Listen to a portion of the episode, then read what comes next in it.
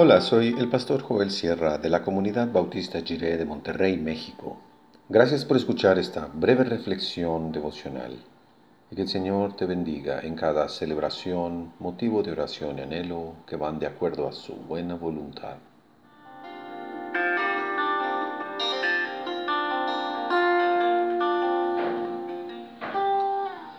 Nutrición y ejercicio.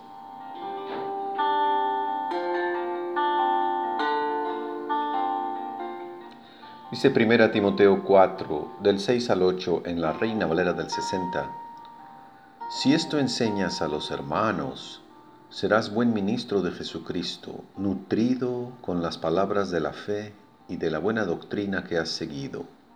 Desecha las fábulas profanas y de viejas, ejercítate para la piedad, porque el ejercicio corporal para poco es provechoso pero la piedad para todo aprovecha, pues tiene promesa de esta vida presente y de la venidera.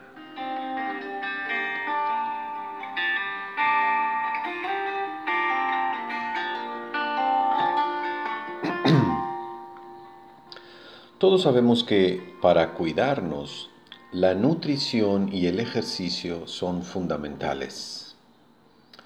Se dice que somos aquello que comemos. Si nos alimentamos de comida chatarra, nuestro sistema tendrá menos defensas.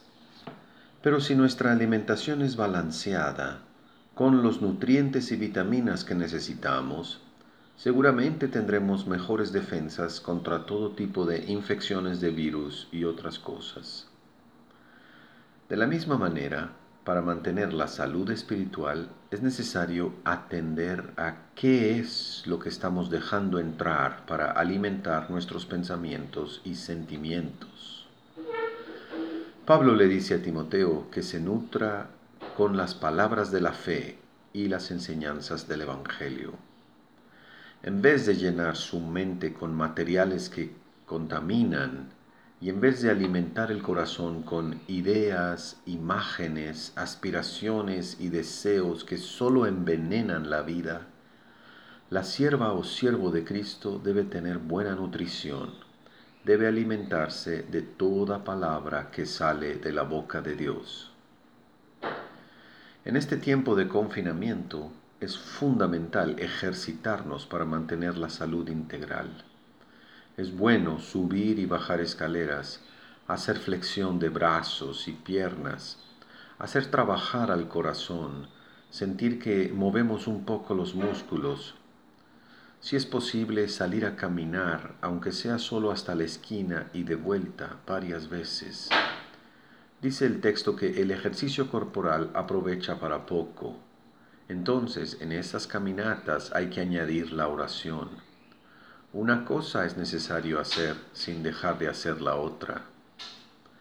El ejercicio para la piedad consiste en tomar en serio a Dios en nuestra vida. Es darle a Dios la prioridad que le corresponde. Es atender a las palabras de Dios, escuchar los mandamientos de Dios y obedecer la voluntad de Dios. Ejercitarse para la piedad consiste en darse cuenta de la realidad de Dios. Es incorporar la dimensión espiritual en la vida por el seguimiento de Cristo. Así que hay un tipo de nutrición que hay que desechar, aquello que le hace daño a nuestro corazón y a nuestros pensamientos.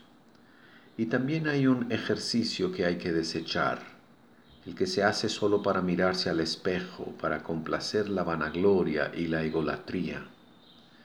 Hay que examinar aquello que estamos dejando entrar en nuestra mente por medio de los ojos y los oídos. ¿Qué estamos viendo por televisión o internet? Cambiemos la nutrición y veremos el efecto positivo que tendremos en toda la vida. Nútrete de las palabras de la fe de la historia del Evangelio. También hay que examinar el tipo de ejercicio que estamos realizando. En toda actividad física que hagamos, podemos incorporar ahí la meditación de la palabra y la oración.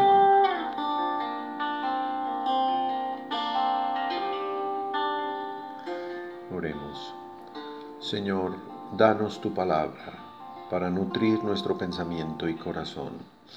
Queremos ejercitarnos en la oración, ser conscientes de tu presencia y tu bondad en cada momento, día y noche.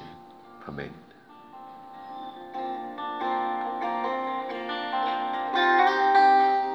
La verdadera sabiduría consiste en considerar el inmenso amor de Dios por la humanidad.